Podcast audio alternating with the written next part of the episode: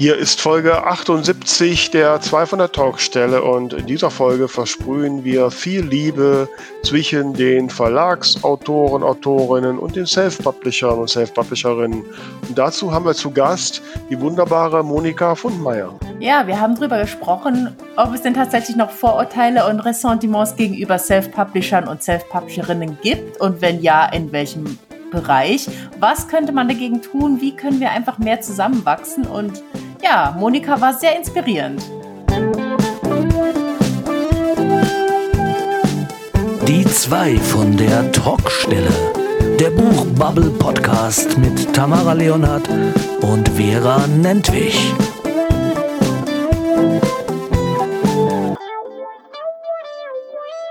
Ja, hallo und willkommen zu Folge 78. Liebe Vera, bist du da? Ja, ich bin da und ich bin sogar wach. Yay! Also, liebe Hörerin, ihr hört die Anspielung, ne? Yay. Wobei ich ein wenig irritiert wäre, wenn du um 17.17 Uhr 17 noch nicht wach wärst. Wieso, du warst es gerade noch nicht. ich war nur ein bisschen, ein bisschen, oh ja. Ja, ja, ja.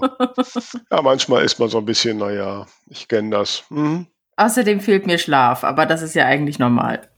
Ja, aber das ist selbst schuld. Ne? ja, wobei bei mir auch tatsächlich, ich habe heute Nacht irgendwie total schlecht geschlafen.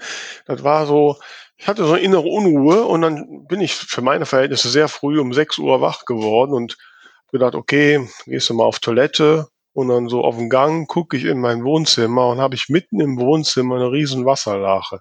Mm. Und es hat heute Nacht so schwer geregnet hier bei uns und ich habe so eine Holzterrassentür, die ist schon ziemlich morsch, die soll auch jetzt erneuert werden und da ist dann wohl Wasser durch. Und oh nein. Jetzt habe ich hier mein, ich habe so Laminat im, im Wohnzimmer und das super, ne? Wenn das so nass wird, dann würden ah. sich da die Ränder. Ach, das Mist. ist vielleicht ein Mist. Also der Tag hat schon blöd angefangen. Oh irgendwie.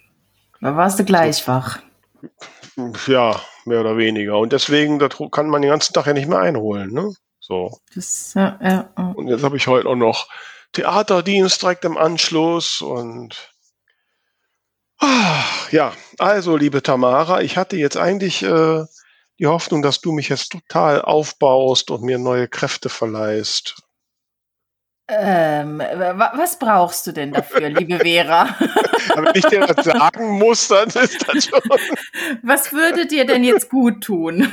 Ein positives, motivierendes Gespräch wohlwollende Worte. Ja, pass auf, Vera, ich habe letzte Woche ein total, also zwei total coole Bücher bei Aldi gekauft. Ja. Eins davon war von so einer Frau Nentwich. Ja, genau, stimmt. Jetzt, wo du sagst. Ja, das war sehr, sehr cool. Ich habe da, also gut, es war mir auch ein bisschen peinlich vor den anderen Leuten im Aldi mit den Büchern ein Selfie zu machen, aber mein Gott. Was ich habe ja, nicht alles? Ich habe ja, bin ja auch dann zum einen, da war dann gerade einer auch in den Büchern am gucken, ich so an ihr vorbeigesucht, äh, das Buch ausgepackt und sag, ach, können Sie mal ein Foto von mir mit dem Buch machen? Sagt sie, sagt sie, warum? Wollen Sie wissen, ob das schon jemand hat? Ich sag, nein, ich habe es geschrieben. und du sagst sie? Oh, ja, das ist auch ein Grund, sagt sie. hat sie denn wenigstens eins gekauft? Das weiß ich nicht. Äh, das habe ich jetzt nicht mehr kontrolliert. Ja, diese Momente, wo man eigentlich sagen will, ich bin das und aber gleichzeitig eigentlich keinen Grund dazu hat. Ich finde da immer einen Grund. Also, ist, also da bin ich von nichts fies.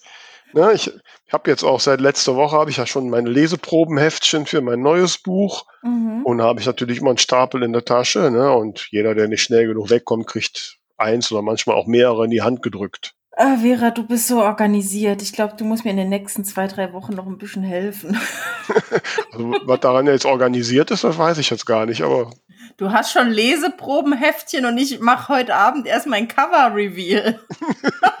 du hast das Cover doch schon seit Monaten. Ja, aber ich habe auch bis gestern Abend noch äh, Kleinigkeiten dran geändert und gemacht und getan. Ja gut, das ist halt, wenn man das selbst macht. Ich meine, ich habe dann mein Buch jetzt am Wochenende, habe ich den, den Satz gemacht und das dann in die Druckerei gegeben und in dem Moment, wo du das abgeschickt hast, ne, denkst du ja nur darüber nach, wo können, welche ja. Fehler könntest du jetzt übersehen ja. haben. Ne? Ja. Oh. Nee, das ist, also ich mache das halt mit einem äh, Designer zusammen, aber ich habe halt hier die offenen Dateien, an denen ich noch meine Änderungen vornehmen kann und das, das äh, mhm. fühle ich mich dann auch von mir selbst genötigt, das zu tun, weil ich ja so ein verdammter Control-Freak bin. Nö, da kann ich dann irgendwann, ich bin ganz ehrlich, also wenn das Buch so in dem, in dem, in diesem Stadium ist, so kurz vor, da bin ich auch irgendwie satt, da will ich das jetzt auch raushaben. Ich habe gestern auch noch den Klappentext nochmal umgeschrieben. Ach so. Ja, ja, ja. Ich muss das jetzt öffentlich machen, sonst äh, nimmt es nämlich kein Ende. Ja, ja, nee, ich habe das jetzt alles. Das ist ja auch schon im VLB eingetragen und alles so. Ich habe so, ich habe, ich habe jetzt heute, ne, heute habe ich äh, die Korrekturfahne von Wunschleben bekommen. Also kommt ja im Oktober die neue Auflage. Mhm. Ne, mit der Bitte des Verlags, das doch nochmal zu lesen. Oh, ich kann das Buch nicht mehr sehen. ich will das nicht mehr lesen. Und ich bin noch nicht sicher, ob ich doch irgendeinen Fehler sehe. Also das ist. Hat den Fehler geändert? Ähm, also jetzt der, der, Grund, der Grund, die Grundhandlung ist natürlich selber, aber es gibt schon noch ein paar Szenen, wo wir ähm, äh, in die Tiefe gegangen sind und es gab in der Urversion ja auch äh, ein paar äh, ja nicht so optimale Perspektivwechsel. Mhm ähm, die ich jetzt rausgenommen habe und wo ich dann die Geschichte anders erzählt habe. Gibt so ein paar Szenen, wo ich einfach nochmal tiefer reingegangen bin, mhm. jetzt so mit dem Abstand. Ich meine, ich habe das vor zwölf Jahren das erste Mal geschrieben. Ja. Ne, da ändern sich mit der, über die Jahre auch noch so ein bisschen was. Mhm. Und, ähm, Ist das Ende geblieben? Ja, natürlich. also es gibt kein Epilog, falls du das jetzt gehofft hast. Ja, ich finde dein Ende ja immer noch cool und erinnere mich trotzdem mit Schrecken daran, dass ich äh, äh nicht wusste, was jetzt passiert. also auf jeden Fall ein Ende, das man nicht vergisst. Ja, das ist ja das Ziel, ne? ne? ja. Ja, also wieder am Wochenende, dann habe ich jetzt im Verlag gesagt, da werde ich mich halt nochmal dran setzen. Ich muss dann irgendwie gucken, dass ich das nochmal in irgendeiner anderen Form weil meistens lese ich auf meinem Tablet. Ich habe jetzt echt überlegt, ob ich doch mal die, die 160 Normseiten, wie viel sind, ausdrucke, um einfach mal in einer anderen Form noch zu sehen, ne, um den Blick ein bisschen zu äh, ja, neu. Ja, oder änder, änder doch wenigstens die Schrift und die Schriftgröße, das hilft schon ein bisschen. Ja, na gut, die haben mir jetzt als PDF geschickt, schon quasi gesetzt. Ähm, mhm. Ach so. Ja. Okay. Ja, gut, so ist das. Naja, also bei allem Ärger des Tages, liebe Tamara, haben wir ja heute vielleicht das richtige Thema. Ich meine, heute, ja, ich sag's jetzt mal so ein bisschen philosophisch.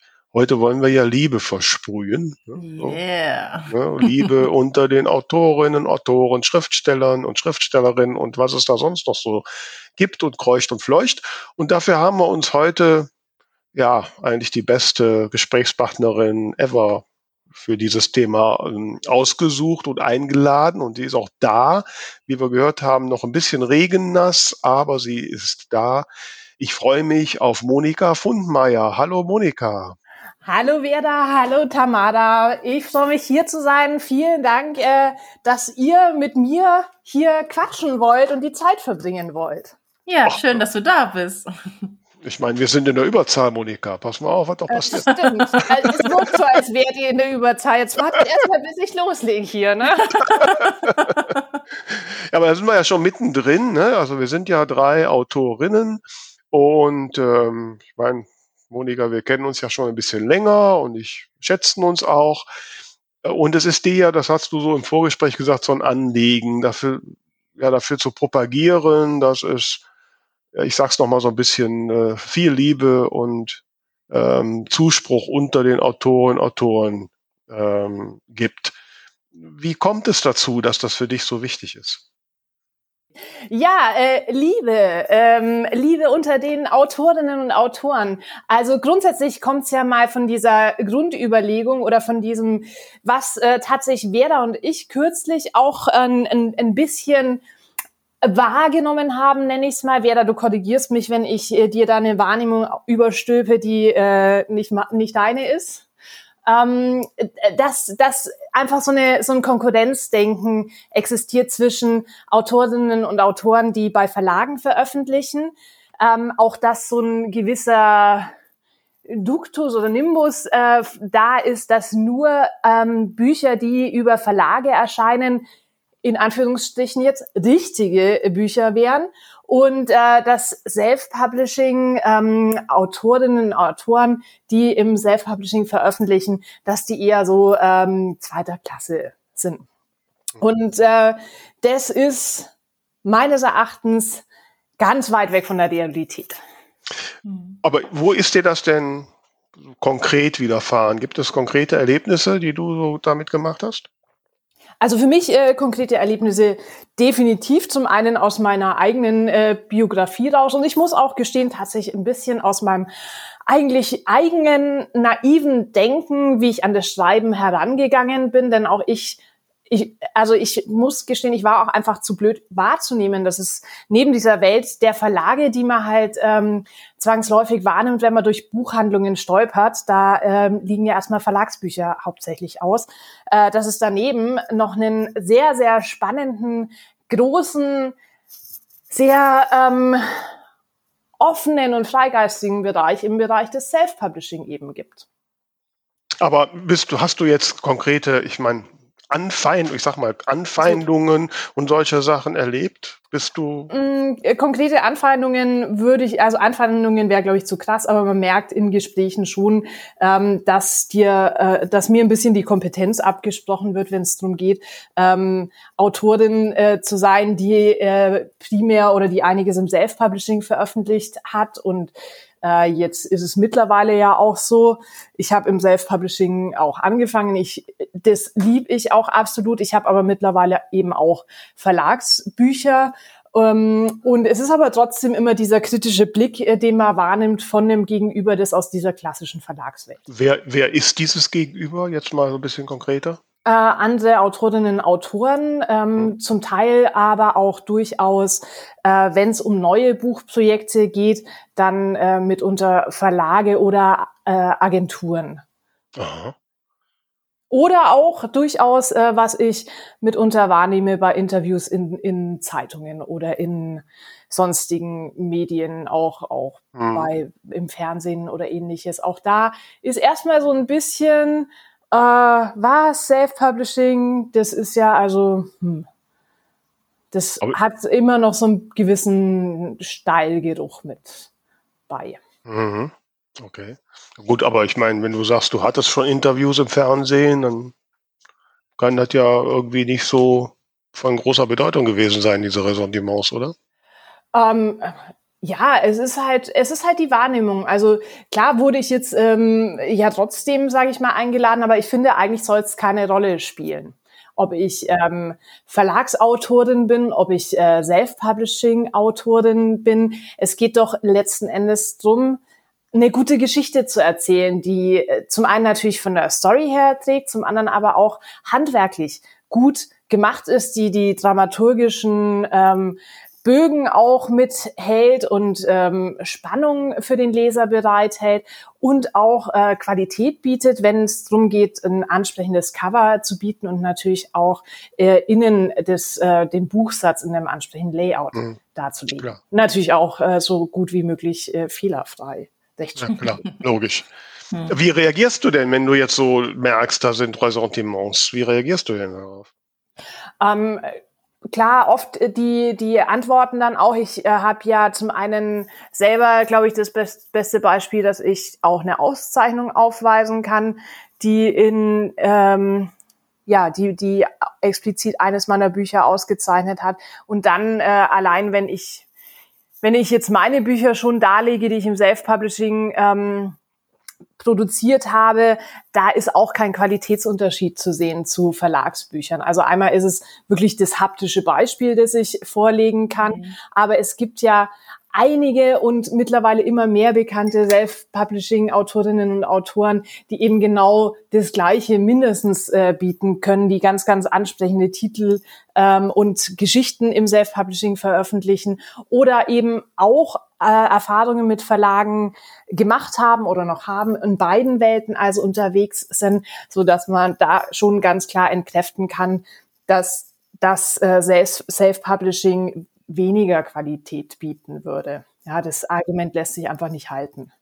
Ich glaube, das ist vielleicht so ein bisschen das äh, Kernproblem. Also wenn du beim Verlag bist, dann sagst du, ich bin Autorin bei einem Verlag und dann bist du quasi, dann hast du wie ein Gütesiegel auf dir.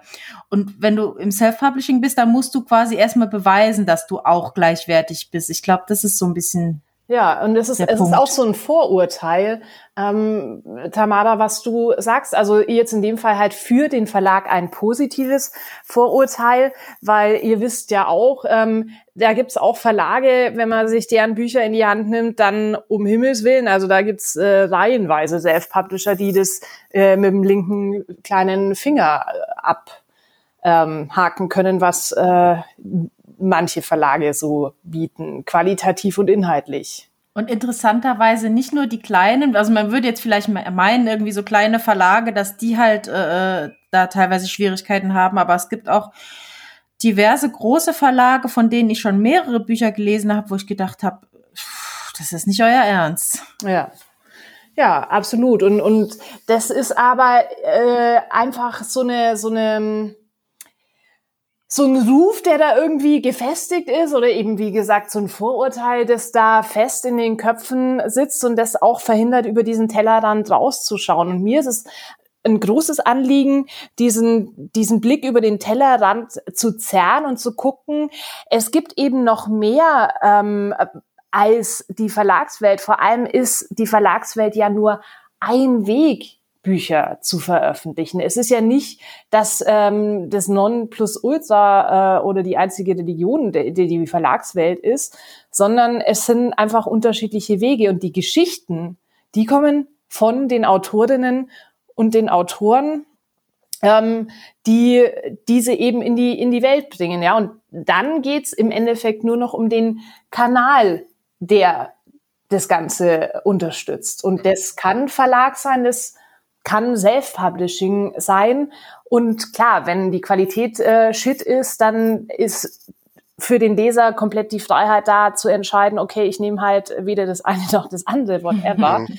ähm, aber die Kerngeschichte, die ist ja, ist ja ausgehend von den AutorInnen und das ist die Basis und alles andere entscheidet sich nur noch am, am Verkaufskanal. Und ich finde, da sollten wir den, den Spot, dieses Schlaglicht auch wieder voll und ganz auf die AutorInnen sichten und sagen, okay, das ist das produzierende Element, da sind wir uns alle gleich in dieser Liebe zu unseren Geschichten. Manche haben es handwerklich halt besser drauf, andere haben vielleicht noch einen Weg. Vorsicht, die Wiedernächsten sind sowieso die totalen Überflieger und dann ist es eine Kanalentscheidung. Ich muss aber jetzt noch mal ein bisschen einhaken. Also erstmal müssen wir vielleicht dem einen oder anderen Hörer, der einen oder anderen Hörerin sagen, dass du ja ähm, die ja, Gewinnerin des äh, deutschen Self-Publishing-Buchpreises bist. Ne? Du hast ja sogar einmal sogar den Publikumspreis gewonnen und im Folgejahr dann den, den Jurypreis. Ähm, wie war das denn für dich? Ich meine, jetzt mit so einem Preis in Händen. Okay, das ist ein Self-Publishing-Buchpreis. Hast du da konkret immer noch Ressortiments ge gehört oder war das eher so ein, so ein Überraschung? Wow, Self-Publishing und dann so ein Buch? Wie war das?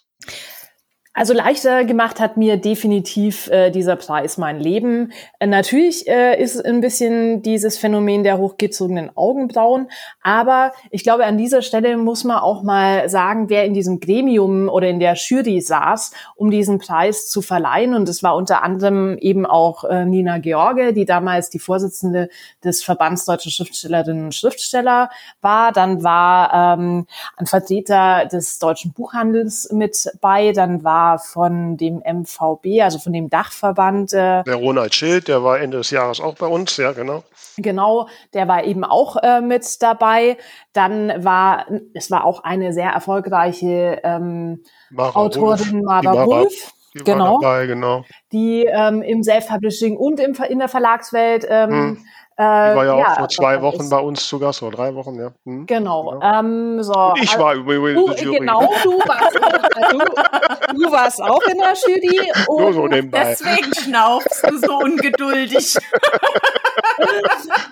und, und ich glaube von Zeit Online oder so war auch, genau, also von Zeit, Journalist der war noch von jemand. Zeit Online war auch da, ja, genau. genau. Und das heißt, es ist schon ein sehr äh, breites Gremium, das sich sehr intensiv äh, mit dem Buchmarkt beschäftigt und gerade mit einer Nina George, die sich immens einsetzt für die Rechte von Schreibenden. Ähm, auch jemand, der einen ganz scharfen Blick auf die diese Buch- und Schreibwelt hat. Und ähm, wo ich dann eben diese Auszeichnung bekommen habe als eine der äh, stärksten Stimmen der äh, Gegenwartsliteratur. Und das ähm, ist dann schon ein ein Hingucker, vor allem wenn es dann jemand schafft eben weiterzulesen, nach der Stelle Deutscher Self-Publishing-Preis und dann eben in diese Begründung äh, auch reingeht, dann ja hat's ähm, mir das schon leichter gemacht und mir hat's auch selber die Sicherheit gegeben, zu sagen, es ist ähm, jetzt nicht einfach nur ähm, random choice. Ich meine, das war mein zweites Buch, wo ich diese Auszeichnung äh, bekommen habe. Auch das erste äh, ist ja schon sehr gut beachtet worden, aber trotzdem ähm, bin ich immer wahnsinnig stark im Zweifel mit mir schon immer gewesen und dann denkst du halt schon, vielleicht ist es totaler Hirnquark, der jetzt da in 400 Seiten irgendwie ausgebreitet ist und dann ist natürlich schon nett, wenn jemand sagt, du, nee, es ist, es ist nicht ganz so schlimm. Ja, aber jetzt, ich meine, jetzt hast du diese Erfahrung gehabt, der Preis ist ja schon ein paar Jahre her. So, jetzt äh, im Vorgespräch hast du dann durchaus ja gesagt, okay, es ist dir ein Anliegen, äh, gegen diese Ressentiments zu, einzutreten. Und ja. jetzt muss ich mal so ein bisschen sagen, ich bin gar nicht so sicher, ob es die so flächendeckend noch gibt. Deshalb interessiert mich sehr, so wie, woher kommt der, dieser Drang? Was ist da konkret, wo du diese Ressentiments äh, spürst, gerade du als Preisträgerin? Und wenn, ich meine, wenn wir, Tamara und ich, so als Waldwiesen-Autorinnen, die hier und da spüren würden, wobei, ganz ehrlich, also, okay, es gibt vor sechs Jahren habe ich in der kleinen Buchhandlung an dem Ort, wo meine Krimis spielen, äh, versucht, dem dazu begeistern, meine Bücher da zu verkaufen und der wollte nicht und will auch bis heute nicht. Okay, da kann ich jetzt nach sechs Jahren müde drüber lächeln, ähm, weil ziemlich alle anderen Buchhandlungen im Umkreis das tun. Ähm, so, aber sonst kann ich gar nicht so sagen, dass es diese Ressentiments gibt. Also zumindest mir gegenüber nicht. Von daher würde mich jetzt mal sehr interessieren, woher bei dir dann diese, diese, dieses Bedürfnis kommt und äh, ja, also ich habe es in der Wahrnehmung schon, wenn ich eben mit anderen äh, VerlagsautorInnen im Austausch bin äh, und dann durchaus auch mal eine Zusammenarbeit zum Beispiel entsteht oder man sich überlegt, ähm, ja, man spricht ja dann auch über zukünftige Buchprojekte und ähm, es ist ein enorm starker Drang bei vielen da, diese Buchprojekte nach wie vor bei Verlagen ähm, unterzubringen. Das, das ist ja. Und ähm, da äh, in den Gesprächen zeigt sich dann schon immer, dass das eine natürlich ist, dass man wenig kennt aus dem, also wirklich wenig Wissen zu dem Bereich Self-Publishing hat. Ähm, da kann man sich aber ja damit beschäftigen. Das andere ist aber auch wirklich, dass es sehr abwertend äh, gesehen wird, wenn jemand hier mit Self-Publishing eben äh, rangeht. Ähm, dass das, Aber jetzt, ähm, Entschuldigung, dass ich mal da einhake, Monika. Ich meine, da, da kommt jemand so wie du. Ich meine, du hast ein tolles Auftreten, du bist selbstbewusst, ich meine, du bist im Geschäftsleben zu Hause. Steht da mit breiter Brust, zeigt ein tolles Buch. So. Und dann stellt sich dir jemand gegenüber und rümpft die Nase, weil das Self-Publishing ist. Das kann ich mir eigentlich gar nicht vorstellen. Ja, ich wäre auch froh, wenn es äh, nicht so wäre. Echt? Nee, also, also wo ist das denn? Also ich meine, du hast jetzt bei, bei dem, unserem letzten Gespräch, wo wir uns da online getroffen haben, hast du ja erwähnt, dass du zum Beispiel jetzt Mitglied im Syndikat geworden bist, mhm. wo ja Self-Publisher per se noch gar nicht aufgenommen werden. Du darfst da nur rein, wenn du ein Krimi im Verlag veröffentlicht hast. Genau. So, was natürlich dafür spricht, dass man da wahrscheinlich die Insel dieser Verlagsautoren, Autorinnen hat, Wobei ich habe mir sagen, Syndikat ist schon ziemlich männerdominierender Verein. Ähm, äh, dass man da vielleicht eher noch, weil da so, so diese Glocke der Glückseligen ist, die sich noch nicht haben aufklären lassen. ähm, dass man vielleicht da eher auf Ressentiment stößt. Ich bin parallel ähm, schon seit längerem Mitglied bei den Mörderischen Schwestern. Seit ein paar Monaten bin ich ja sogar die Regionalschwester für den Westen. Und und da habe ich mit sehr vielen Verlagsautoren auch erfolgreichen, einige waren auch schon in diversen Podcast-Folgen. Und da erlebe ich immer eher eine, eine Neugier darauf und, und Interesse. Und klar, also ich weiß noch, vor drei, vier Jahren oder so war das, als ich da gerade Mitglied war, da war Weihnachtsfeier und da ist es Usus, dass dann jeder so ein Buch mitbringt und dass die nachher so verlost werden. Und da hat dann eine dieser gestandenen Verlagsautorinnen hat mein Buch ge, äh, gewonnen und guckt da so drauf, ach, Self-Publishing, blättert da so durch. Da ist ja gar kein Unterschied zu sehen, sagt die völlig. ja. Ja. Also was, was unheimlich toll ist, aber eigentlich finde ich es ja bezeichnend, dass es nach wie vor so eine Überraschung ist, dass mhm. da kein Unterschied zu sehen ist. Ja, aber ist das nicht, ist diese Erwartung, dass diese Überraschung nicht da ist, ist die nicht auch naiv? Jetzt seien wir doch mal ehrlich, ja. so unter uns, wir sind hier so unter uns. Also ich meine, ich war jetzt ja auch ein paar Jahre ne, im Vorstand Self-Publisher Verband und auf Messen ich, äh, ich weiß es nicht, wie ich das nett sage, aber da kam schon auch der manche Mal so ein Self-Publisher auf mich zu und hielt mir sein Buch entgegen, wo ich ziemlich Schiss hatte, dass das irgendjemand Drittes sieht. Ja, so, ja. und meistens sind das ja auch die Leute mit einem völlig übersteigerten Selbstbewusstsein. Ich erinnere mich noch an den, war das nicht auf der letzten Leipziger Buchmesse, wo einer mit seinem Buch irgendwie in 30 Quadratmeter Stand oh, gemietet hat. Mit dem Auto? Ja, genau. Oh. So.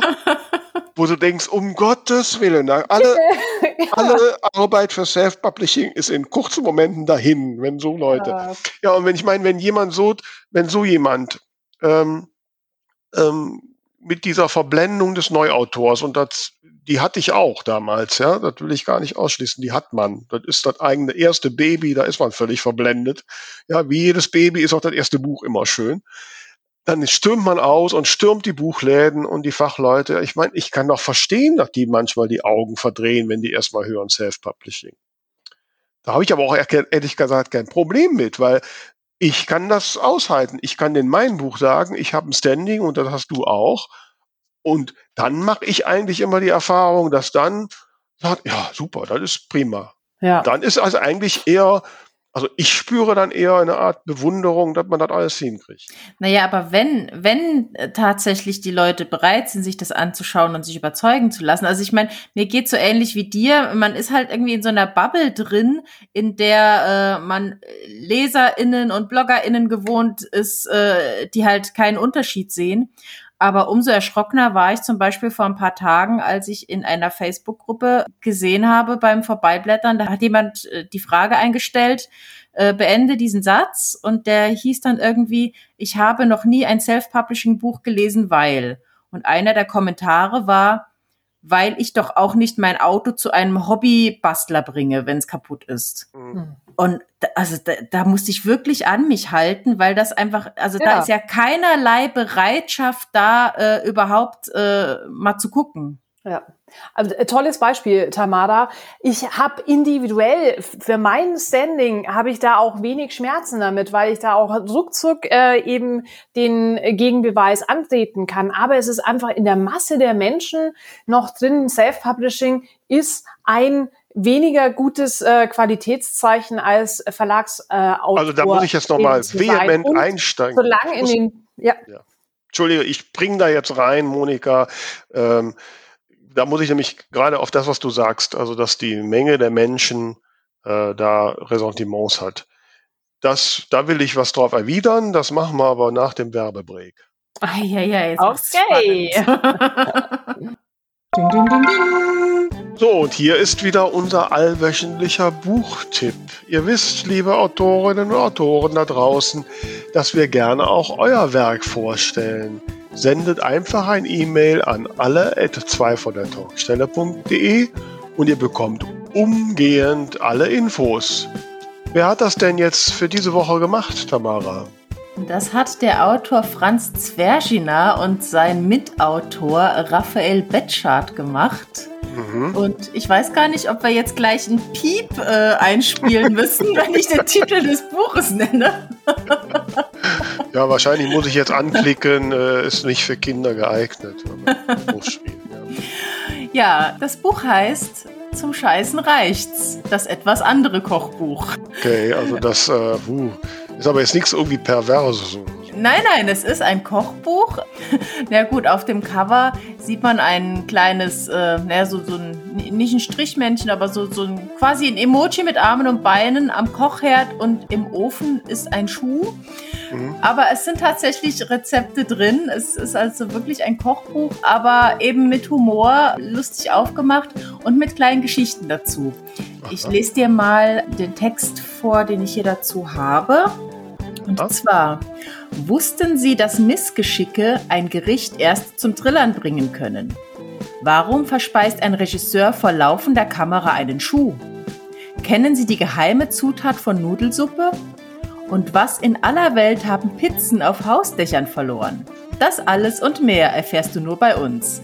Also wir haben hier was zum Lachen und was für den Magen. Wahrscheinlich auch einfach ein perfektes Geschenk. Also ich, mir fallen direkt mehrere Leute ein, denen ich das, glaube ich, mal mitbringen könnte. Wobei die bei dem Titel, wenn sie das auspacken, ja erstmal zusammenzucken. es ist vielleicht auch so die klassische, äh, das, Klasse, das klassische Junggesellenbuch. Aber da sind wir jetzt wieder in Klischees drin. Ja, Nein, also ich habe hier noch eine Beschreibung und da steht das frechste Kochbuch des Jahres mit schmackhaften Rezepten, witzigen Anekdoten, popkulturellen Reminiszenzen und einer doppelten Portion Sarkasmus bieten die beiden Autoren eine freche und charmante Alternative zum gewöhnlichen Kochbuch. Ob selbstgemachte Pizza, Honig-Paprika-Huhn oder Wiener Schnitzel. Das Geheimnis guter Gerichte liegt im Ausprobieren. Für alle Unerschrockenen, die sich nicht vorschreiben lassen, was sie zu kochen haben. Ja, also es klingt auf jeden Fall sehr, also ich habe jetzt schon da Lust mal weiß nicht, ob man da vielleicht auch das Rezept findet, wie man den Schuh denn jetzt so vorbereitet, dass der Regisseur den leichter essen kann oder so. Ich bin mir ganz sicher. ja. Auf jeden Fall ist es auch innen sehr, sehr schön aufgemacht mit, äh, ja, mit coolen Schriften und kleinen witzigen Skizzen und Zeichnungen dazu und immer wieder einen frechen Spruch. Also wirklich ein Kochbuch, das Spaß macht und ja, das sich bestimmt in der eigenen Küche und in einem Geschenkumschlag sehr gut macht. Ja, also es klingt auf jeden Fall spannend. Ich glaube, da gucke ich mal rein. Ich weiß gar nicht, ob ich dich auffordern soll, den Titel nochmal zu nennen. ich mach's trotzdem. Zum Scheißen reicht's, das etwas andere Kochbuch von Raphael Betschart und Franz Zwerschiner. Ding, ding, ding, ding. So, da sind wir wieder und ähm, ich wollte noch erwidern, weil ich glaube, dass die große Zahl der Menschen, der Leserinnen da draußen, dass denen das vollkommen Schnur das Schnurz ist. Die erkennen das auch nicht. Die finden ein Buch schön und, ähm, und dann ist das gut dem widerspreche ich auch gar nicht. Also da kriegst du auch volle Zustimmung. Wenn es äh, das Buch in den Fokus der LeserInnen schafft, dann ist ähm, natürlich noch wichtig, sieht das Cover gut aus, ist der Buchsatz ordentlich gemacht und dann geht's nur noch um die Geschichte.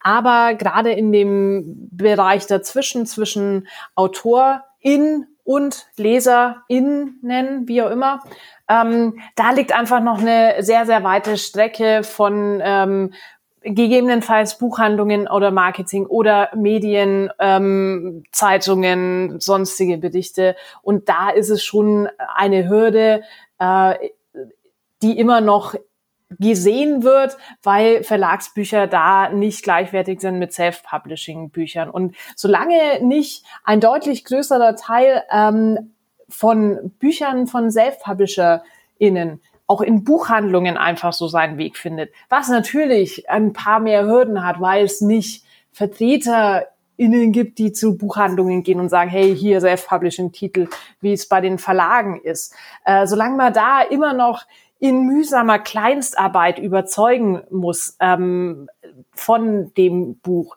solange haben wir schon noch einen, einen ziemlichen Weg vor uns. Und der Punkt ist ja nicht, ähm, zu sagen, ich habe individuell ein Problem oder eben weniger ein Problem, weil ich ja schon eine Qualität aufweisen kann. Aber solange du einfach immer noch gegen diese Hürde andiskutieren musst, äh, Self-Publishing und erst danach dann auch auflegen kannst, ähm, was für eine Qualität du bietest, ist das Energie und Kraft, die in Argumentationen reingeht, die vollkommen unnötig ist. Also die können wir wesentlich äh, mehr dafür verwenden, eben zu sagen, hey, passt auf, es geht um die Story, Qualität können wir, Ausnahmen gibt's sowohl bei den Verlagsbüchern als auch bei Self-Publishing leider zu Genüge, aber es ist der falsche Weg herzugehen und genau da das Schlaglicht draufzusetzen, ist es doch viel besser, hier die positiven Beispiele nach vorne zu bringen und zu sagen, jawohl, ähm, die äh, kriegen genauso die Qualität hin und es ist mir vollkommen wurscht, ob das aus dem Kanal A oder B kommt. Ich schaue mir wirklich einfach das Buch an und leg's nicht per se zur Seite, weil es ein Self-Publishing-Titel ist. Also wie gesagt, auch gerade diese, diese Sache, also dass jemand ähm, gar nicht erst den Titel anguckt, weil er, äh, weil er vorher schon irgendwie rausgekriegt hat oder mitkriegt, dass es self-published ist. Ich glaube nicht, dass die so in der großen Fläche noch vorkommt. Also es gibt immer einzelne Ausreißer, klar. Und äh, was man auch, wo man auch ein bisschen das, was man spezieller irgendwie betrachten muss, das sind, sind die, äh, sind die Medien, die, die Presse und so, das Feuilleton. Okay, aber da wird es auch ein kleiner Verlag schwer haben, reinzukommen. Also ich weiß, dass vor ein paar Jahren eine Freundin von mir, die so ähm, professionell Telefonakquise macht, hat mir angeboten, mal so die bekannteren Zeitschriften und Zeitungen, die Redaktionen anzurufen und denen anzubieten, ein Buch von mir zu rezensieren. Ähm, und da gab es klare Aussagen. Ne? Die haben zum Teil echt tatsächlich Verträge mit irgendwelchen Verlagen oder die nehmen halt nur Bücher von Diogenes und Kiepenheuer und Witsch und sonst keinem. Ja, ähm, da kommst du auch mit äh, Verlag Petra Müller aus Dienstlaken oder so kommst du auch nicht ran. Also ähm, ja, was aber genauso schade ist wie ja, äh, zu sagen Self-Publishing, weil es ist aber doch meines Erachtens wirklich wichtig, was steckt als Inhalt äh, da drin. Und natürlich ist der qualitativ und handwerklich gut aufbereitet, keine Frage. Aber nur zu sagen, äh, der kommt jetzt aus dem Hause, ich sage jetzt mal BMW oder Mercedes, um das noch ein bisschen weiter zu strapazieren, das kann es doch im Ende nicht sein. Und das, äh, also da, kann es ja auch nicht sein für die LeserInnen, wo ich den Markt so sehr sehr beschränke, weil ich mich halt nur noch auf ähm, zwei Marken oder die größten Verlage oder was auch immer ähm, eben einschränke, statt zu gucken, was habe ich an Vielfalt da, was habe ich an Qualität letztendlich da, die aus, was weiß ich auch immer für Kanälen kommt. Ja, aber ich glaube, das ist, ich meine, die Leser und Leserinnen, die, die finden die Bücher. Und ich meine, schaut man sich die, die Verkaufscharts bei Amazon und so weiter an, ja, da ja, sind ja Self-Publishing-Titel mindestens die Hälfte. Und ähm, also die Leserinnen ähm, finden die Bücher und dann ist ja, gibt es auch die ganze Nischenliteratur, die von Verlagen gar nicht mehr abgedeckt wird.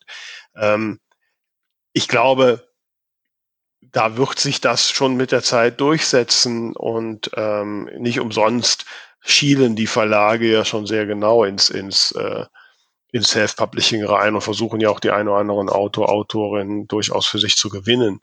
Ähm, also ja. du hast ja am Anfang so gesagt, dass du diese Ressentiments auch speziell jetzt in Gesprächen mit Verlagsautoren und Autorinnen ähm, ähm, erlebt hast. Ja. Kannst du das nochmal so ein bisschen äh, konkretisieren?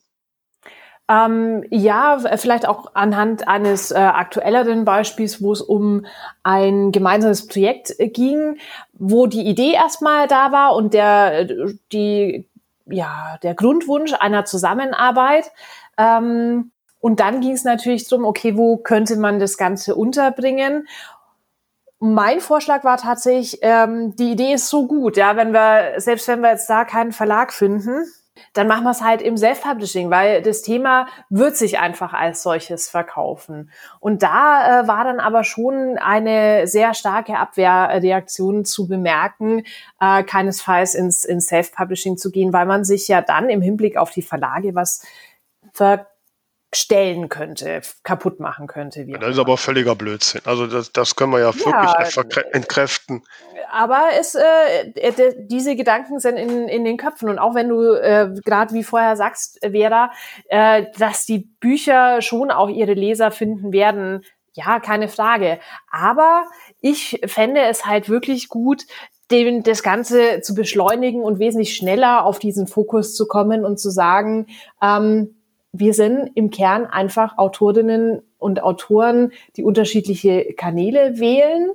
Und ähm, alleine schon, dass es noch Verbände und Vereine gibt, die nach einem Qualitätsmerkmal äh, ihre Mitglieder zulassen, das da heißt, du musst in einem Verlag veröffentlicht haben, ist ja, glaube ich, auch schon sehr markant. Und am Ende des Tages glaube ich auch, wenn wir uns als AutorInnen auf einer Ebene sehen, dann haben wir auch eine wesentlich höhere Schlagkraft, wenn es darum geht, Rechte für Autorinnen und Autoren umzusetzen und äh, eben auch ja, Ideen ähm, im, im, im politischen Sinne voranzubringen und äh, Verhandlungspositionen zu stärken.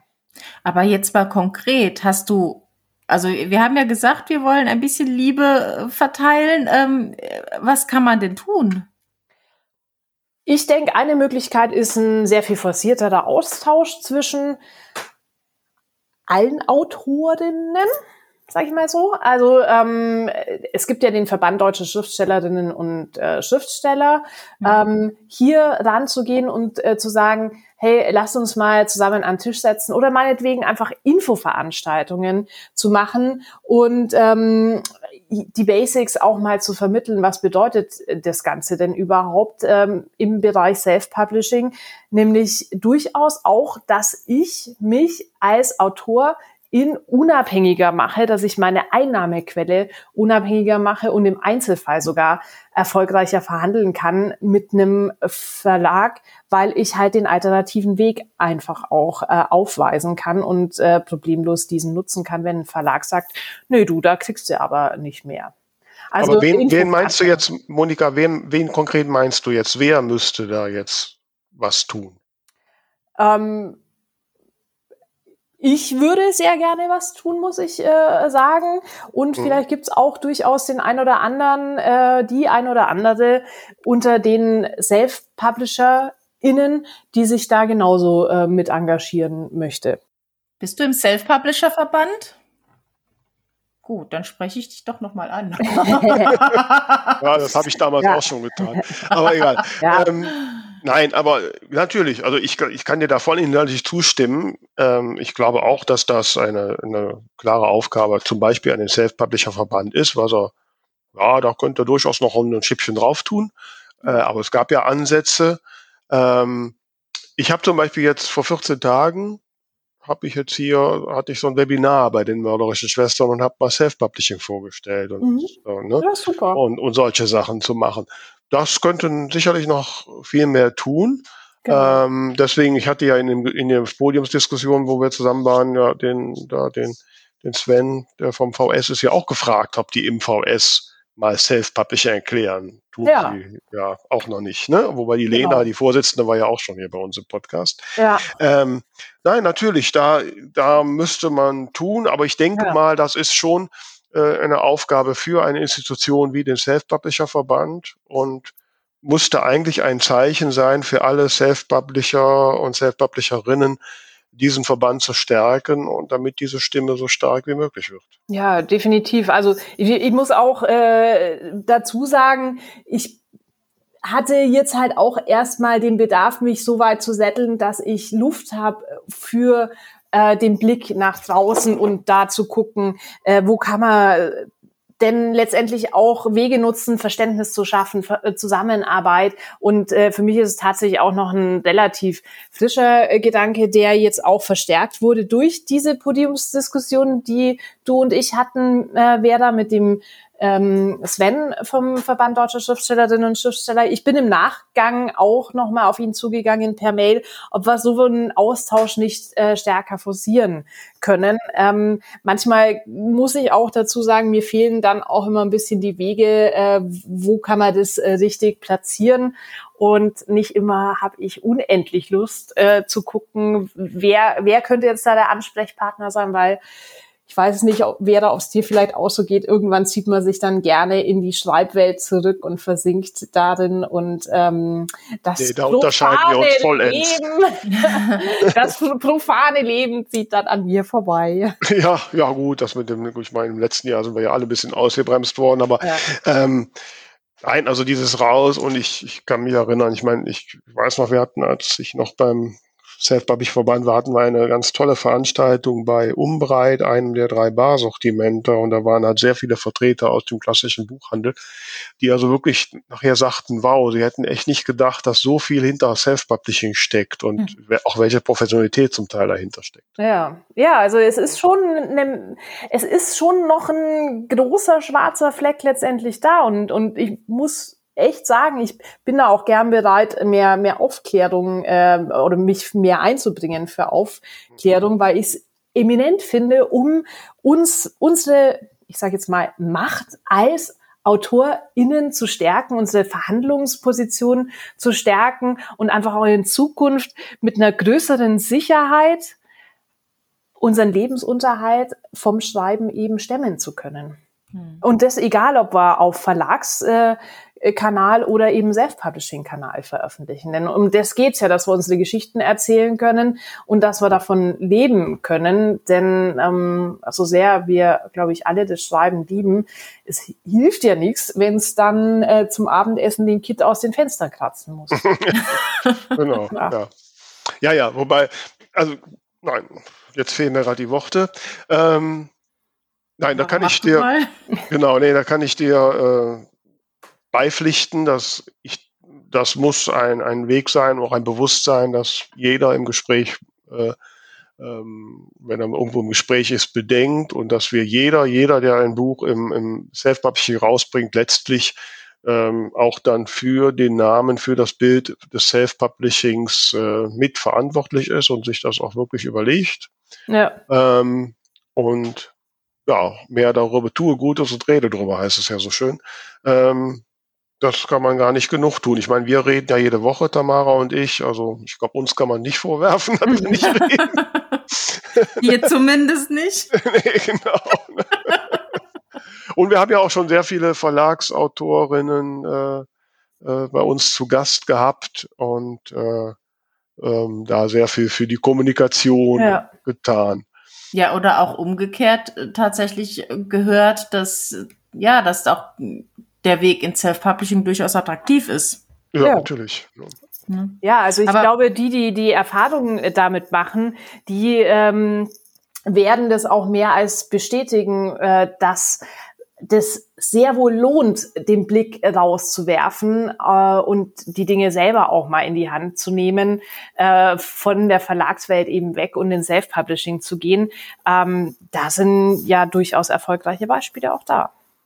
Was ist denn jetzt so, ne, vielleicht so ein bisschen so zum Abschluss kommend, liebe Monika, was wäre so ein konkreter Wunsch, ein konkretes Ziel, was wir so anstreben sollten? Äh, Gibt es irgendetwas, was du sagst, okay, das wäre ein Zeichen dafür, dass wir es erreicht haben? Ich sage mal ganz salomonisch, dass wir uns auf Augenhöhe begegnen, dass es äh, keiner Erklärung mehr bedarf ähm, oder keinem, dass es einfach gilt, Autorin zu sein. Dass sich die Frage gar nicht stellt, Verlagsautorin oder Self-Publisherin, sondern dass es einfach dieses Grundwesen äh, ist, schreibend zu sein und äh, der Rest sich wirklich nur noch ähm, auf einen Kanal definiert, der aber nicht mehr so stark im Vordergrund ist wie die Tätigkeit selber. Ich glaube, wenn ich noch einen Gedanke damit reinwerfen darf, es ist halt auch sehr vielschichtig. Also einmal ist es natürlich, wenn man jetzt von zwei Seiten sprechen möchte, die eine Seite, die halt äh, Vorurteile oder irgendwelche Vorstellungen hat vom Self-Publishing, aber es ist ja auch oft genug bei den Self-PublisherInnen so, dass äh, so ganz tief im, im Bauch so ein Gefühl ist, naja, ich bin halt trotzdem äh, nur Self-Publisher. Oder bei denen, die ja das Ganze mehr als Hobby sehen, fehlt vielleicht auch so ein bisschen ein Gefühl dafür, dass man doch auch eine Verantwortung hat, ähm, ja, für das, was man da auf den Markt wirft und was man dadurch äh, mit den anderen Büchern macht. Also wenn ich, wenn ich irgendwas schlecht korrigiertes mit einem fürchterlichen Cover hochlade, dass ich damit auch den Ruf mitverantworten muss. Ja, durchaus. Und letztendlich trifft es uns dann schon alle als AutorInnen natürlich, wenn es im Self-Publishing-Kanal rauskommt, dann ein Ticken stärker in dem Bereich. Aber ich wiederhole es nochmal, ich, das Entscheidende aus meiner Sicht ist wirklich, dass wir uns alle auf der Ebene begreifen, Autorin zu sein und ähm, dass alles andere echt zweitrangig ist. So wie es einfach ist, Mensch zu sein und einander als solches zu begegnen und alle anderen Features, ja, spielen ja erstmal, sollten erstmal nicht die Wobei das jetzt ja eine, eine, eine Aufgabe ist für jeden Einzelnen, oh ja. wie er sich selbst sieht. Ähm, also ich für mich bin extrem stolz darauf, äh, das alles im Self-Publishing gestemmt zu haben. Ähm, insofern werde ich das auch voller Stolz erzählen. Mhm. Ähm, und da brauche ich kein schlechtes Gewissen zu haben. Und da muss jeder vielleicht an, an sich äh, so ein bisschen äh, arbeiten. Und mhm. vielleicht sind deine motivierenden Worte, liebe Monika, für den einen oder anderen oder für die eine oder andere äh, ein, ein kleiner Wink mit dem Zaunpfahl, sich da einfach auch selbstbewusster darzustellen, ganz egal, wie jetzt gerade veröffentlicht wird. Eine Leistung ist es ohnehin, äh, ein Buch zu verenden und es äh, an die Leser zu bringen und an die Leserinnen. Absolut. Genau. Ja, also mit diesem, ja, war es ein vermittelndes Schlusswort. Ein nettes, ich weiß es nicht, das richtige Adjektiv fällt mir gerade nicht ein. Äh, egal. Versöhnlich? Versöhnliches, ein versöhnliches Schlusswort, genau, bringt uns dann zum absoluten Höhepunkt dieses Gesprächs. Der nächsten Werbung. Nein, dem Ding der Woche, was bei uns immer kommt. Das Ding der Woche. Liebe Monika, hast du etwas was dir in den letzten Tagen, Wochen begegnet ist, widerfahren ist, was du gesehen hast, was auch immer, was du unseren Hörern und Hörerinnen näher bringen möchtest, als dein Ding der Woche? Mein Ding der Woche, was ich ähm, absolut äh, als, als, als kleines ähm, Fernsehwunder für mich äh, erlebt habe, ist äh, Gentleman Check. Äh, ich, ich weiß gar nicht, was für eine Produktionswelt äh, es ist. Ich fand es einfach nur wahnsinnig gut, die die Story aufgreift von Anne Lister, einer queeren Geschäftsfrau im Anfang 19. Jahrhundert, die einfach so wahnsinnig tough und klug ist und ähm, ja auch direkt, aber ein großes Herz auch hat und sich da ihren Weg ähm, als Geschäftsfrau auch redlich er verbal erkämpft. Ähm, fand ich eine ganz tolle Serie, die mich die letzten Tage, Wochen, Tage eher begleitet hat. Wo läuft tolle, die? Tolle. Ähm, ich, ich bin nicht ganz sicher. Ich habe es äh, mir am Ende des Tages gekauft. Entweder läuft es auf Sky Ticket oder Netflix. Ähm, wer sich Finden Sky mal raus und ja, in die Show Notes. Genau. Mhm. Und ansonsten Mayor of Easttown, mega mit Kate Winslet. Ja, cool. Ja, starke Frau. Mhm. Wie sieht es bei dir aus, Tamara, als starke Frau? Hast du auch noch eine? Ja, als äh, Schweizerin müsste ich jetzt eigentlich das äh, gestrige genau. Fußballspiel der Schweiz als Ding der Woche nehmen. Ja. Aber ähm, ich habe tatsächlich mal wieder ein literarisches Ding der Woche. Mhm. Und zwar habe ich neulich, ich hatte mir ein Hörbuch runtergeladen und da gab's äh, gerade bei Audible so eine Aktion, bekomme zwei für eins aus so einem, äh, aus einer Auswahl von Hörbüchern und weil ich irgendwie sonst in diesem Kaufprozess nicht weitergekommen wäre, habe ich einfach mal gedacht, ja gut, da steht Fitzek drauf, das wird schon in Ordnung sein. Mhm. Und da habe ich heute mit angefangen, habe dann aber festgestellt, es ist gar nicht von Sebastian Fitzek, sondern das Buch, aus dem das Hörbuch gemacht ist, stammt von Vincent Cleach nach einer Idee von Sebastian Fitzek. Und es heißt Auris und ähm, also einmal halt von Fitzeks Stammleser erzählt, von Simon Jäger, dem ich unglaublich gerne zuhöre. Das ist ein ganz, ganz toller Sprecher. Aber was ich sehr, sehr cool finde, es geht um eine Podcasterin, die Verbrechen aufdeckt äh, in ihrem True Crime Podcast und an der auch ein Verbrechen begangen wurde, bei dem sie der Meinung ist, dass es einen Justizirrtum gab und den äh, forensischen Phonetiker, der einfach aufgrund von Stimmen und Geräuschen und Details in der Stimme Rückschlüsse auf den Täter finden kann. Und das ist halt für mich total spannend, ähm, nicht nur wegen der Podcast-Geschichte, mhm. sondern weil ich ja im Nebenfach Phonetik studiert habe.